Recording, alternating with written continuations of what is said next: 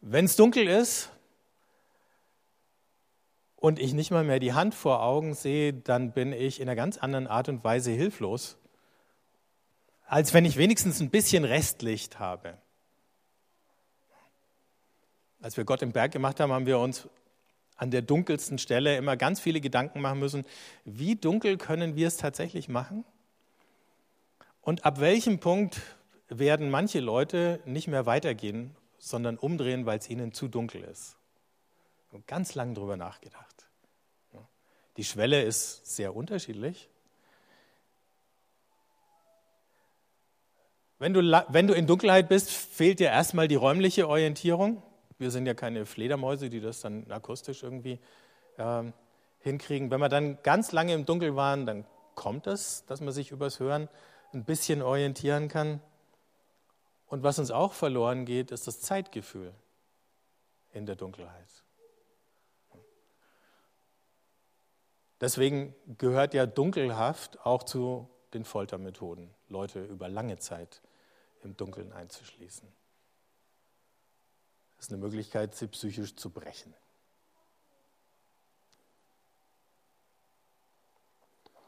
Wenn es dunkel ist und wenn ich festsitze, dann trägt mich nur noch das, was ich in mir habe, was ich im Kopf habe oder was ich im Herzen habe. Alles andere nützt nichts mehr da im Gefängnis. Und in dieser Dunkelheit sitzen Paulus und Silas. Sie sitzen eine ganze Weile da, denn erst um Mitternacht fangen die beiden an zu singen und zu loben. Da ist die halbe Nacht schon vorbei. Die erste Hälfte dieser Nacht sitzen sie im Dunkeln.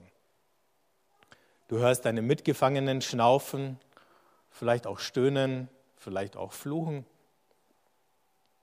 oder streiten. Wenn es dunkel ist, fängst du an, die Schmerzen, die dir die Schläge zugefügt haben, noch viel mehr zu spüren, weil du ja nicht irgendwie dich ablenken kannst mit dem, was du siehst. Du fragst dich, ob jetzt irgendwo ein Käfer angekrabbelt kommt oder eine Ratte, die du nicht siehst im Dunkeln. Eine Menge Dinge gehen dir durch den Kopf, wenn es finster ist. Eine Menge unangenehmer Dinge. Aber auf der anderen Seite, Gott wirkt manchmal auch im Dunkeln. Und wenn wir in unserer Bibel blättern, dann gibt es immer wieder Geschichten, in denen er Menschen in der Nacht und in völliger Dunkelheit begegnet. Die aller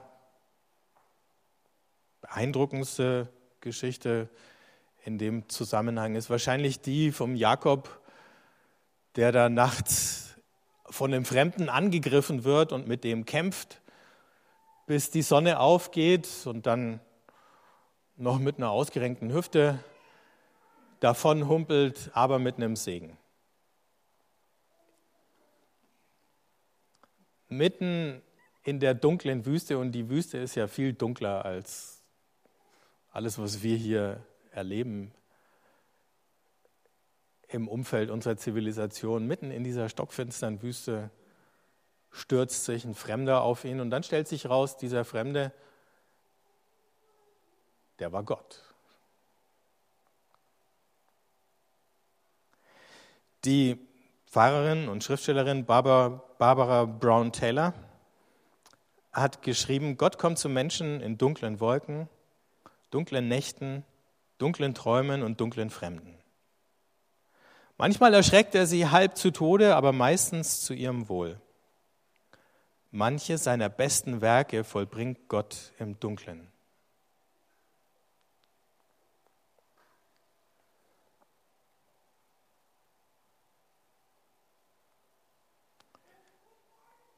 Ihr kennt es ja vielleicht aus den Psalmen wenn ich ans Ende der Welt fliehe und mich in der Dunkelheit verstecke, dann ist Dunkelheit für dich nicht dunkel. Gott sieht und wirkt und handelt in der Dunkelheit genauso wie im Licht. Aber manche Dinge, die lernen wir vielleicht nur in der Dunkelheit. Paulus und Silas sitzen die halbe Nacht in der Dunkelheit. Sie brechen nicht zusammen. Ich glaube nicht, dass sie nur einen Moment lang gedacht haben, dass sie was falsch gemacht haben und deswegen im Gefängnis sitzen, sondern dass sie verstanden haben, dass sie was richtig gemacht haben und deswegen im Gefängnis sitzen, weil der, dem sie nachfolgen, auch im Gefängnis saß und auch geschlagen wurde. Sie wissen, dass sie keinen Wohlfühlglauben verkünden. Aber sie wehren sich jetzt auch nicht gegen diese Dunkelheit, die da über sie kommt, weil sie merken, wissen, Gott ist nicht abwesend, obwohl es dunkel ist, obwohl sie festsitzen, er ist nicht fern.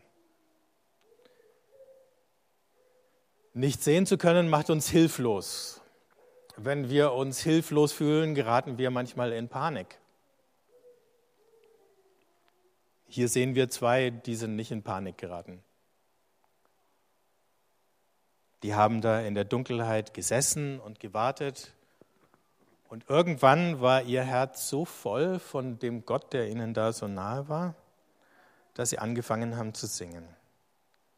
Die Hilflosigkeit kann man also aushalten und das Gefängnis ist nicht der schlechteste Ort, um Jesus zu begegnen. Das ist ein Ort, den er kennt. Das ist ein Ort, an den er sich obwohl es ungerecht war, freiwillig hat führen lassen. Und dann singen die beiden, ich weiß nicht, wie es angefangen hat, ich weiß nicht, wie man sich das vorstellen kann. Vielleicht sitzt erst einer von beiden, ich denke ja manchmal Silas vielleicht, der Paulus war ja auch ein ernster Typ, aber vielleicht täusche ich mich auch, vielleicht war es komplett umgekehrt und ich tue Paulus jetzt richtig Unrecht. Einer von beiden sitzt wahrscheinlich da und fängt an erstmal zu summen. Und äh, vielleicht summen sie dann irgendwann zu zweit, vielleicht kommt dann ein bisschen Text rein. Ich, so viele geistliche Lieder hat es wahrscheinlich da noch nicht gegeben. Was haben sie gesungen? Wahrscheinlich ein paar Psalmen, die konnten sie. Irgendwie sowas. Und die anderen hören plötzlich, da singt jemand Wahrscheinlich hat irgendwann mal einer gebrüllt, kann man hier nicht in Ruhe schlafen? Dann haben die anderen gesagt, hör auf zu schreien. Und haben den beiden beim Singen zugehört. Ob die so laut gesungen haben, dass die Wände davon das Wackeln angefangen haben, so wird die Geschichte hier nicht erzählt. Ähm, eine von meinen vielen Nichten hat diese Geschichte als kleines Kind mal erzählt bekommen und dann zurückerzählt. Und ich weiß nicht, wer es erzählt hat von den Verwandten, gesagt, da kam eine große Erdbeere und hat die beiden rausgeholt.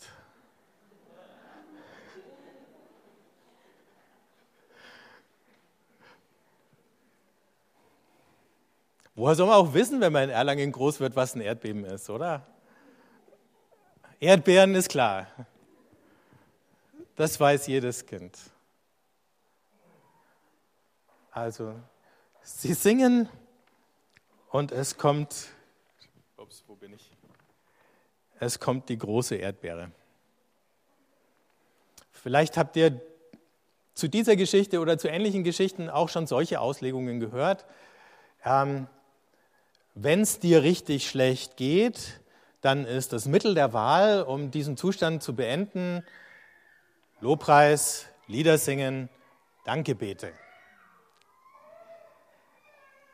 Entweder kann man dieses, diesen Gefängnisaufenthalt als einen Test verstehen, ne? Gott lässt sie da rein und sagt, ja, mal gucken, wie die zwei sich schlagen, so eine Art äh, Dschungelcamp oder was für Missionare. Ähm, mal schauen, wer als erster rausgewählt wird und als zweiter und so. Aber ich denke nicht, dass es das ist. Aber es ist eben auch nicht das so, als äh, Jugendlicher hatte ich ein paar so Bücher zu Hause, die würde ich euch auch nicht empfehlen, aber die halt immer nach diesem Strickmuster liefen. Ne? Ähm, dir geht's schlecht, du fängst an, Lobpreislieder zu singen und plötzlich passiert irgendwas und es geht dir wieder gut. Äh, sozusagen als Strategie, als Methode, als Schlüssel zum Durchbruch. Ist es das, was die da machen? Oder ist das Singen hier sowas wie äh, Angstmanagement? Also tue ich geistliche Dinge, um mich dadurch zu beruhigen? Das ist ja die ganze Frage, die wir ganz oft, wenn wir über Spiritualität und geistliches Leben äh, reden, vor der wir manchmal stehen, dass wir sagen, bestimmte Dinge, die können sich positiv auswirken. Die Frage ist nur, ob sie das tun, wenn wir sie deswegen machen, damit sie sich positiv auswirken, oder ob sie es tun, wenn wir sie tun, einfach um ihrer selbst willen. Und ich glaube, was wir hier sehen, ist das. Paulus und Silas haben nicht gesagt, na mal gucken, wie lange wir singen müssen, bevor hier die Türen auffliegen. Und dann so nach einer halben Stunde sagt der Silas, äh, jetzt wird mein Hals schon trocken, glaubst du, Paulus, das bringt noch was oder sollen wir weiter singen? Nee. Die singen, weil es spontan aus ihrem Herzen kommt. Sie singen, weil Gott schon da ist und weil sie ihn nicht hersingen müssen.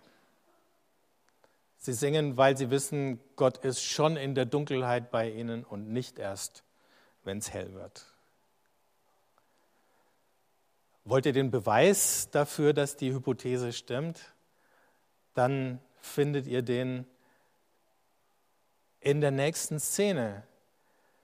Die Ketten fallen von den Wänden oder springen auf, der Block wahrscheinlich auch. Die Türen fliegen aus ihren Verankerungen. Der Gefängniswärter rumpelt aus dem Schlaf.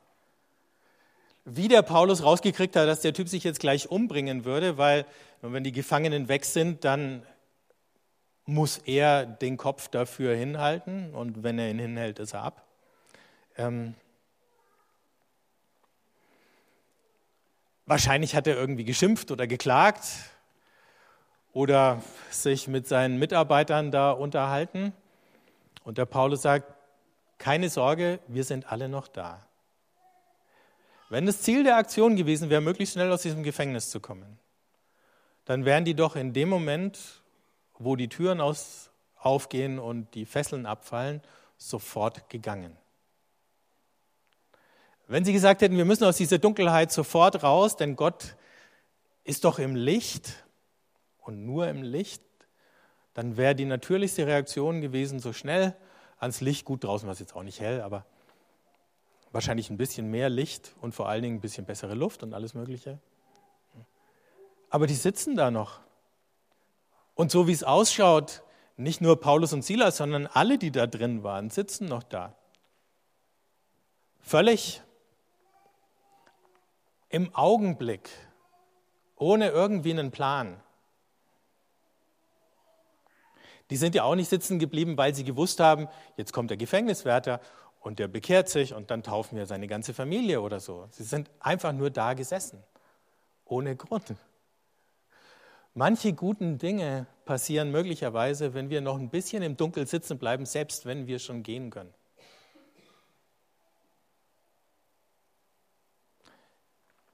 Ich glaube nicht, dass diese Geschichte ein Rezept ist für irgendwas, aber es ist auf jeden Fall eine Ermutigung für uns,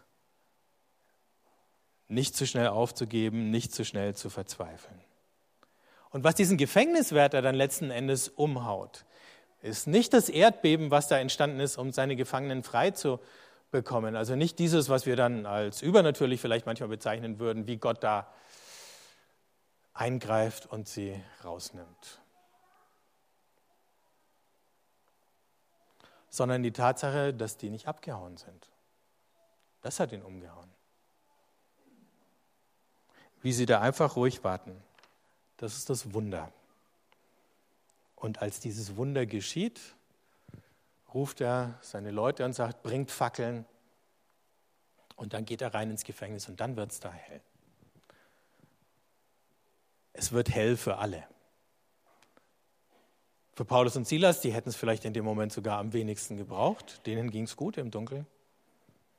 für die Mitgefangenen, die das alles miterlebt haben und am allermeisten für diesen Kerkermeister.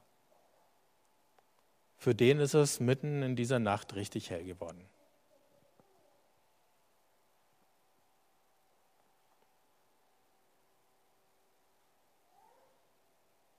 Manchmal sind Dunkelheit und Licht ganz nah beieinander oder sogar schwer zu unterscheiden, wenn Gott in beiden so wirkt. Vielleicht bist du gerade in einer Situation, wo du ähnlich sagst, ich bin eingeengt, ich kann mich nicht bewegen, ich fühle mich irgendwie hier hingeschraubt und eigentlich wäre ich am liebsten wo ganz anders. Vielleicht hast du das Gefühl, auch ohne solche Umstände, irgendwas wird dunkel und düster und trüb. Und die Dinge, die dir normalerweise irgendwie sonnenklar sind, die sind gar nicht mehr sonnenklar. Nichts von dem bedeutet, dass Gott mich im Stich gelassen hat, meilenweit weg wäre. Und dass ich irgendwo auf dem völlig falschen Dampfer wäre.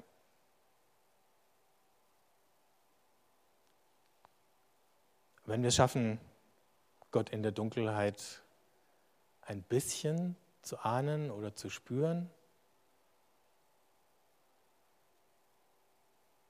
dann werden vielleicht ganz andere Arten von Wundern passieren, aber auch Dinge, auf die wir irgendwann staunend zurückschauen und auch Dinge, die vielleicht anderen helfen können und sie trösten und ihnen Kraft geben.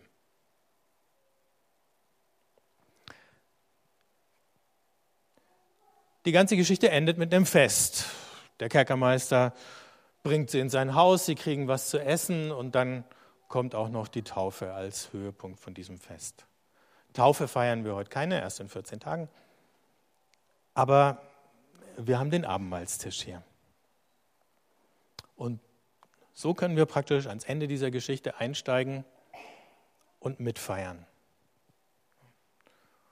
Und egal, ob du jetzt in der Lebensphase oder in der Stimmung bist heute, wo du sagst, wunderbar, alles schön hell und ich bin so dankbar dafür, weil ich weiß, es ist nicht immer so, oder ob du sagst, eigentlich war es jetzt lange dunkel und ich bin mir nicht sicher, wie lange es mir damit noch gut geht oder es geht mir schon längst nicht mehr gut damit.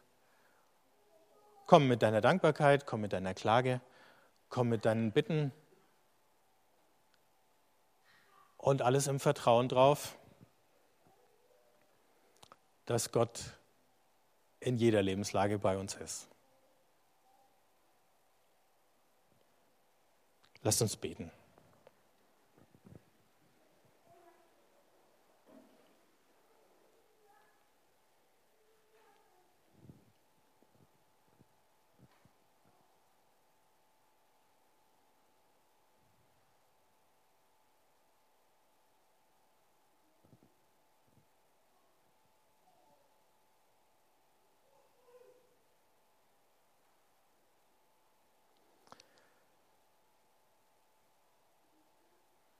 Danke Gott.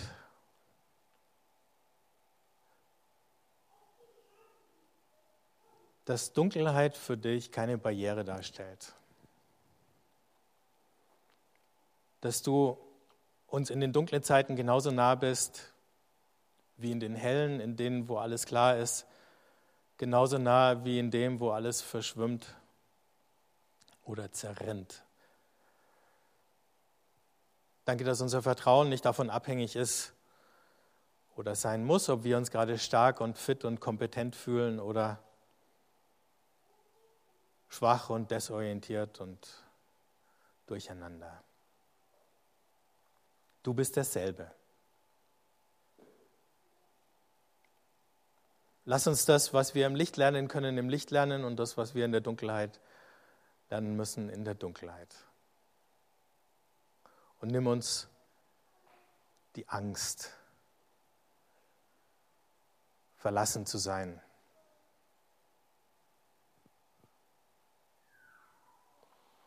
Gib uns in den Momenten, wo wir es brauchen, Lieder des Vertrauens und der Hoffnung. Und stell uns Leute an die Seite, die mit uns singen, wenn wir mal nicht mehr singen können. Aber mach uns auch zu Leuten, die für andere und mit anderen singen können. Nicht nur dann, wenn sie es brauchen, sondern immer, weil du es wert bist. Amen.